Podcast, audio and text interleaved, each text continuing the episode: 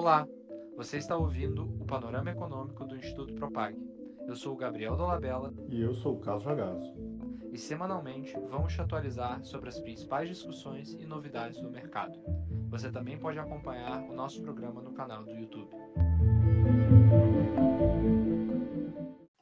Muito boa noite a todas e a todos que estão conosco aqui. Mais uma segunda-feira, início de semana. Hoje, para comentar sobre o edital de consulta pública número 73 do Bacen. O que, que, é isso?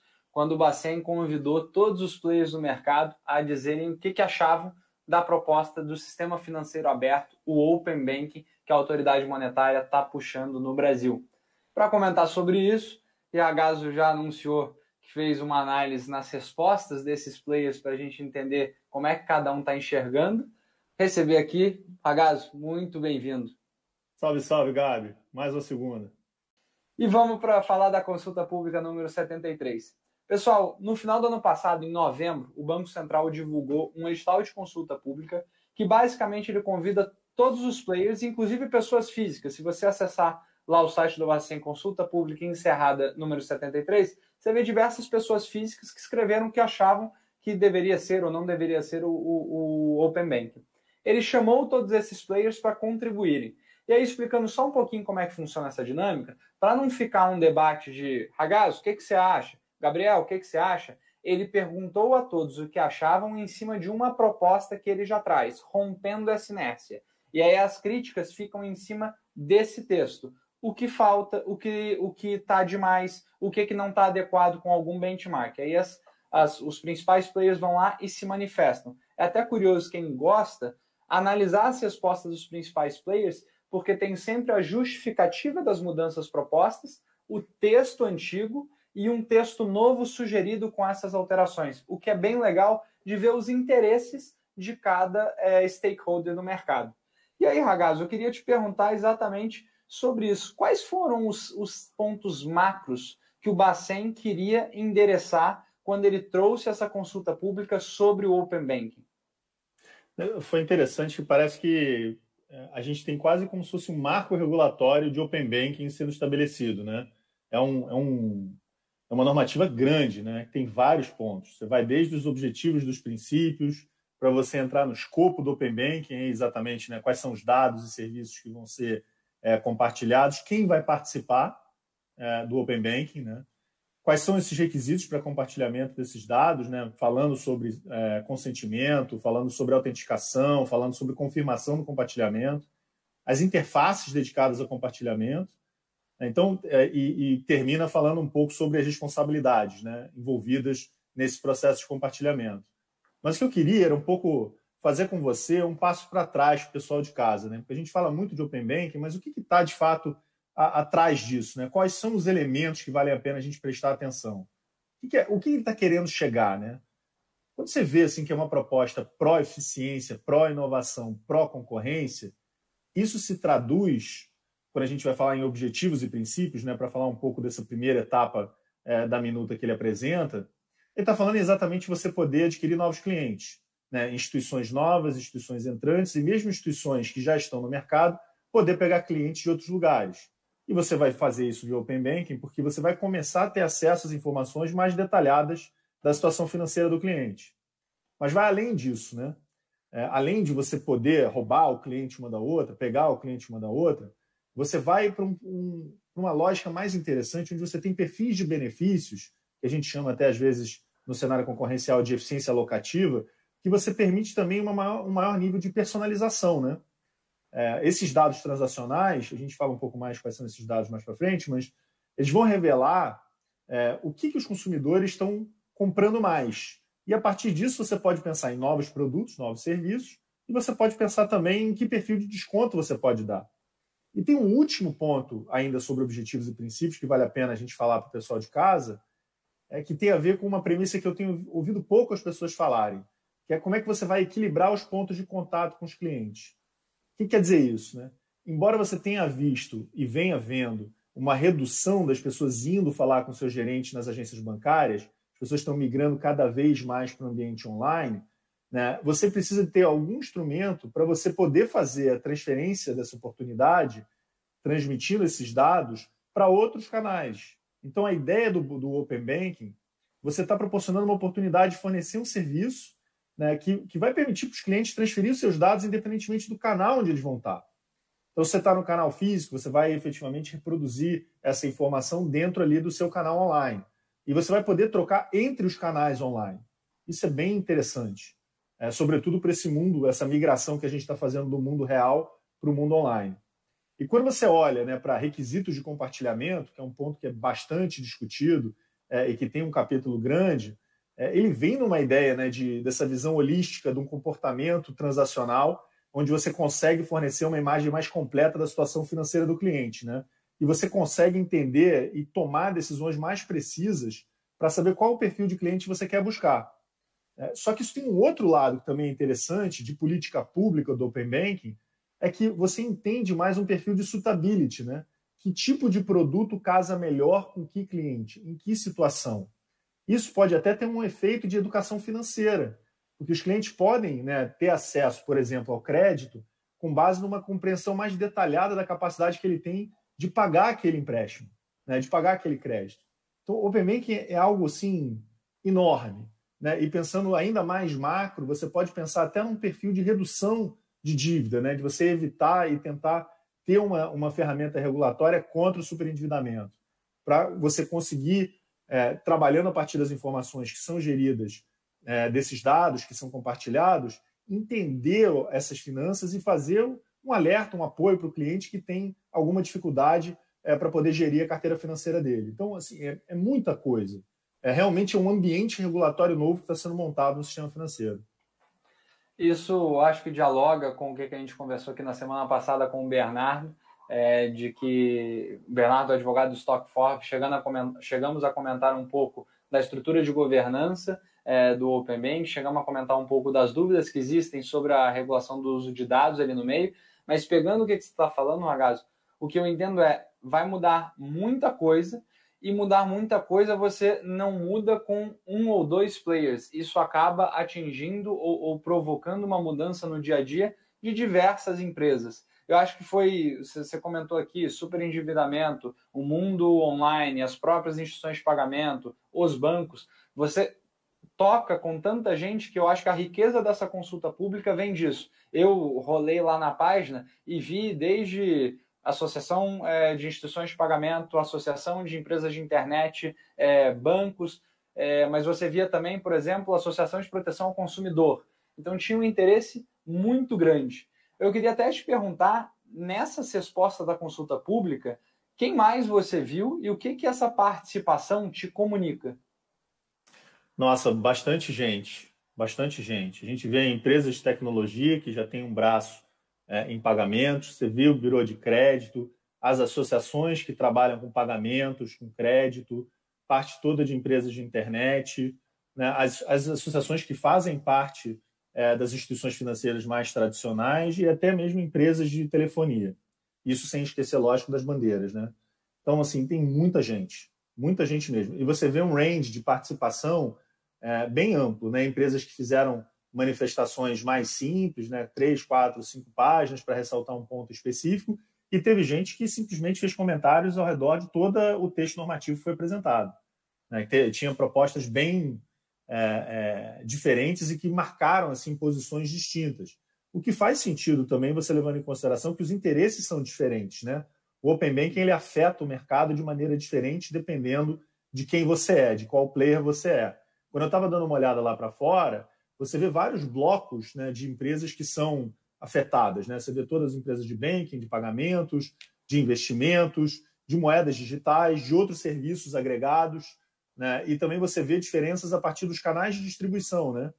desde os canais bancários até eventuais distribuidores e agregadores, né? que são é, players mais de internet. E aí você consegue entender que isso é um fenômeno que tem.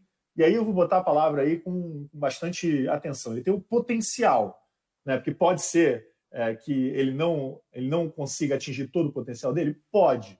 Mas pelo que eu estou entendendo, o Banco Central está querendo minimizar essas chances, justamente criando esse ambiente múltiplo para tentar entender esse jogo de interesses e montar um modelo regulatório que vai chegar naqueles objetivos que a gente acabou de discutir.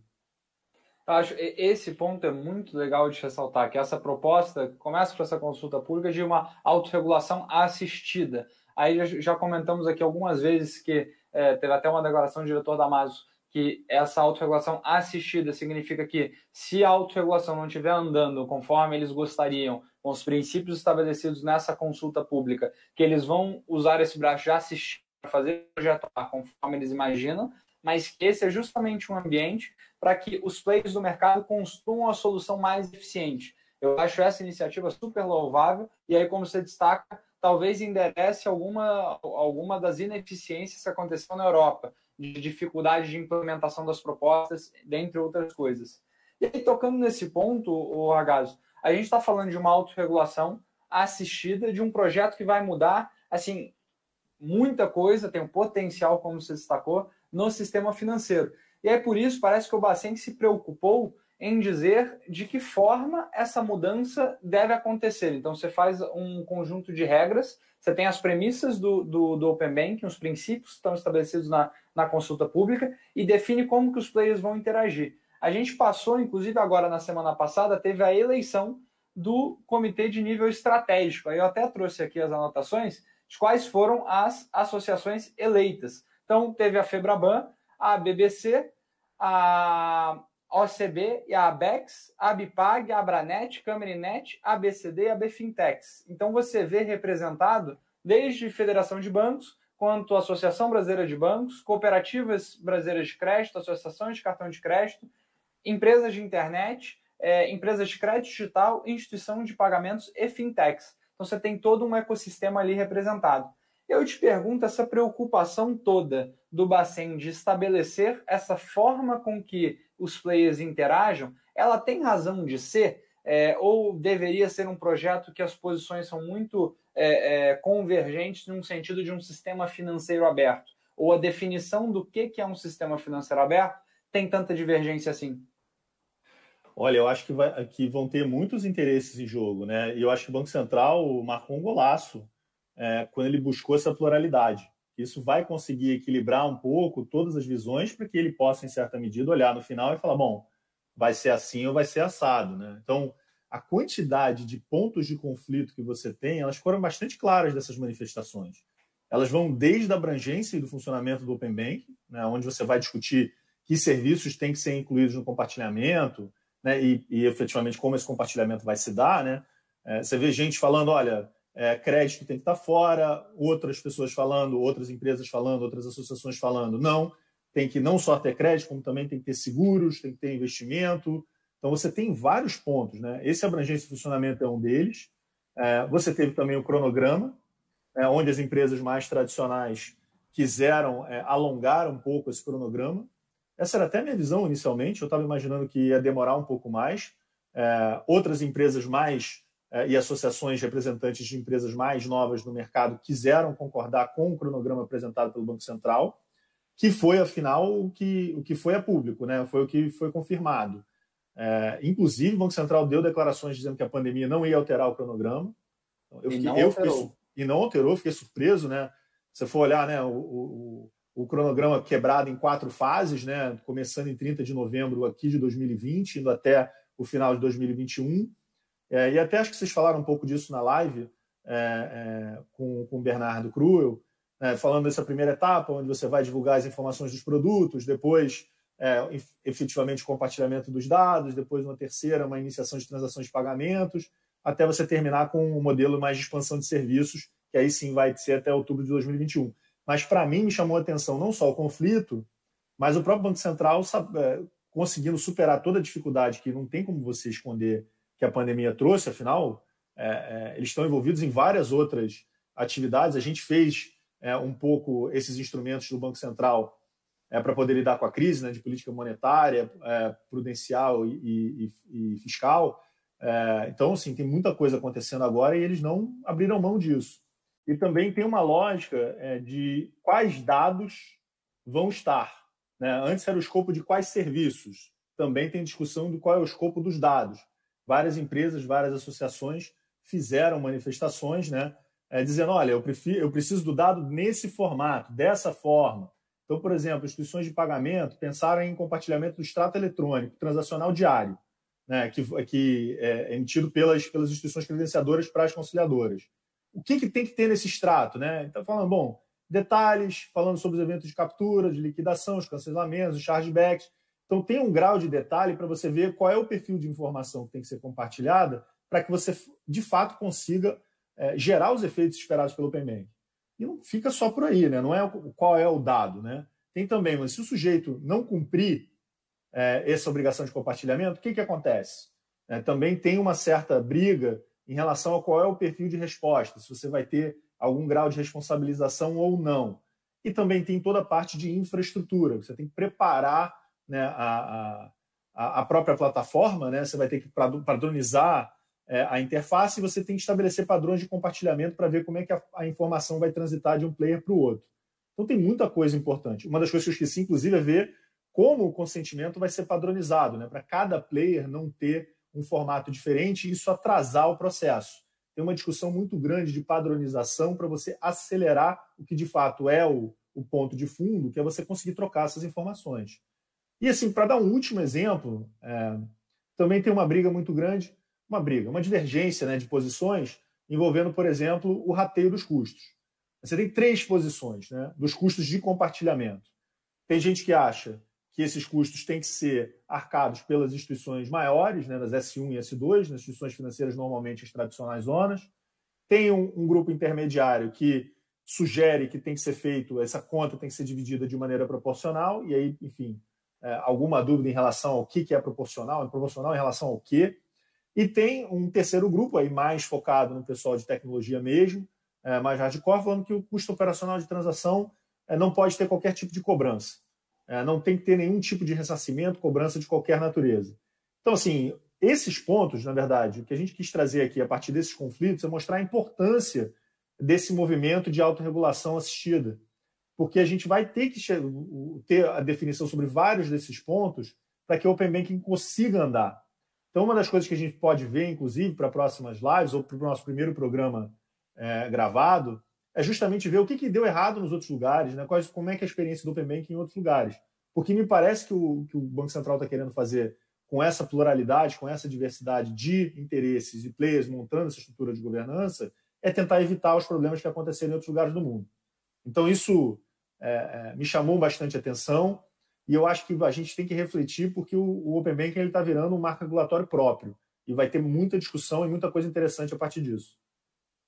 Concordo com você. Eu acho que para quem está escutando a gente fica bastante claro que é, como você diz, um marco regulatório próprio e é um, um mundo de complexidade dentro disso.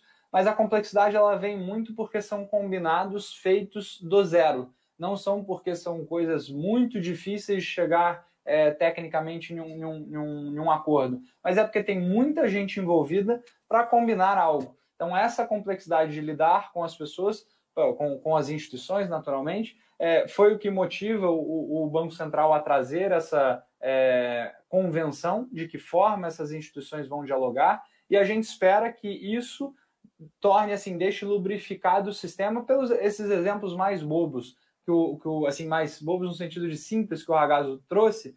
Imagina se a gente não tem um combinado de que forma que vai ser o consentimento e aí em uma plataforma o seu consentimento é bastante objetivo e você consegue ver o que, que você está cedendo e você dá o consentimento. Na outra tem um texto legal infinito e você se sente, enfim, bastante é, é, desencorajado a dar o consentimento. Você tem dois pesos do Open Banking e o projeto como um todo fica difícil de caminhar. Então acho que essa padronização, esses combinados, vão, vão demandar um trabalho de todas as instituições envolvidas mas ela é bastante relevante. Aí a provocação do Ragazzo, acho que já está fazendo promessa. O que que deu errado, o que que deu certo lá fora, tentar traçar o porquê ou como que esse processo do, do Bacen pode mitigar esses erros para que aqui a gente tenha uma, um projeto de Open Bank que seja benchmark ao redor do mundo.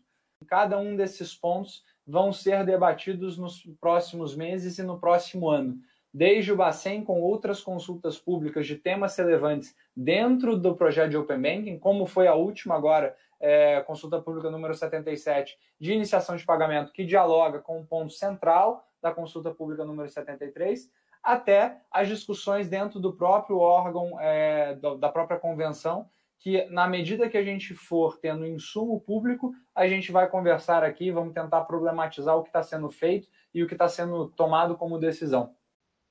A gente teve uns pequenos probleminhas na conexão e por isso estamos encaixando esse áudio aqui para agradecer a sua audiência e dizer que na semana que vem estaremos aqui de novo. Um abraço.